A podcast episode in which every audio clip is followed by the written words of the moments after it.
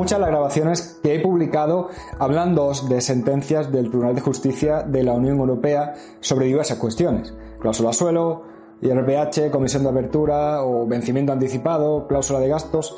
Y es que, al tener que resolverse todos estos asuntos, al final, tarde o temprano, algún que otro juzgado o audiencia provincial ha tenido que lanzarle alguna pregunta a este Tribunal Europeo para que guiara la forma en la que se tenía que resolver. Sobre todo porque a medida que se iban viendo cada vez más asuntos de este tipo, también iban surgiendo cuestiones discutibles y sobre todo sentencias de todo tipo. Por lo que al final hacía falta que se diera una interpretación más o menos uniforme y que no hubiera al final pues, sentencias distintas en función del juez que estuviera decidiendo distintos casos totalmente idénticos. Bueno, pues ahora se va a sumar otra cuestión más a estas que el TJUE va a tener que resolver y es sobre la usura de las tarjetas de crédito. Así que de esto te voy a hablar. Aunque antes te voy a recordar que si tienes una hipoteca o una tarjeta de crédito y tienes dudas sobre si pueden haber cláusulas abusivas o de si el contrato es fabuloso, pues te doy la oportunidad de tener una consulta gratuita conmigo por videoconferencia, entrando en el enlace que te dejo en la descripción y reservando el día y la hora que quieras. Dicho esto, quédate un pelín más que te hablo de esta nueva consulta que se le ha enviado al TEJUE.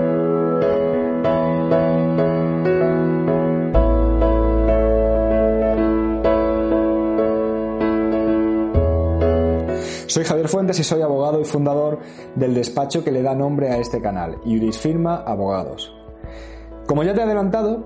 se le ha planteado una nueva consulta al TJUE para que nos dé su opinión sobre las tarjetas de crédito, concretamente si sería aplicable la ley de represión de la usura en estos casos o no. Bueno, el caso que ha llevado a que se plantee esta cuestión es por una tarjeta revolving, pero realmente sería extrapolable a cualquier eh, o a prácticamente cualquier otro producto bancario. Para ponernos en situación, tengo que aclarar primero que no estamos hablando esta vez de cláusulas abusivas, sino, sino de usura. Esto significa que lo que está en juego es analizar si el contrato puede ser nulo no por falta de transparencia o por crear un desequilibrio entre empresario y consumidor o por ser incluida con mala fe. En este caso, lo que se analiza es si el interés que se ha establecido es excesivamente alto, en definitiva si es demasiado caro. Para esto se aplica una ley de la que ya os he hablado en alguna ocasión, una ley de hace más de 100 años, la conocida como Ley Azcárate, por el nombre del que era ministro de Justicia cuando se aprobó. Y una ley que determina que si un contrato, que si en un contrato el interés es notablemente superior al interés normal, podemos estar ante un contrato que sea nulo. De esta forma, se pone freno a esa libertad que existe a la hora de poner precio a un contrato de préstamo o a un crédito. Bueno, pues la relevancia que ha tenido esta ley en los últimos años ha sido por la gran cantidad de procedimientos que se han iniciado por muchos consumidores, bueno, también no consumidores, sobre todo eh, relacionados con tarjetas de crédito y micropréstamos, donde los bancos establecían unos intereses altísimos. Bien, pues como ya os dije, hará unos meses, cuando os hablaba de una sentencia que dictó el Tribunal Supremo en marzo pasado sobre estas tarjetas, la posición de este tribunal ponía las cosas favorables para conseguir la nulidad de este tipo de contratos, comparando la TAE con el tipo medio al que los bancos han venido dando los préstamos al consumo o con el tipo medio al que han ido estableciéndose en este tipo de tarjetas, dependiendo de qué tipo de estadística existía en cada caso o en cada momento. Sin embargo, Ahora la Audiencia Provincial de Las Palmas de Gran Canaria ha planteado una cuestión ante el Tribunal de Justicia de la Unión Europea en la que pone en duda la posibilidad de aplicar esta ley de la usura y también la doctrina del propio Tribunal Supremo, porque cree que poner un límite a los intereses de un préstamo cuando esta ley no existe en el resto de países de la Unión Europea, al menos de la misma forma que nuestra ley,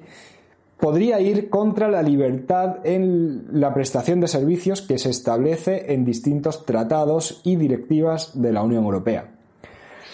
Esta audiencia provincial se pregunta si establecer en España un límite a los intereses puede ser contrario a la normativa europea al restringir la competencia en el mercado bancario europeo o si no,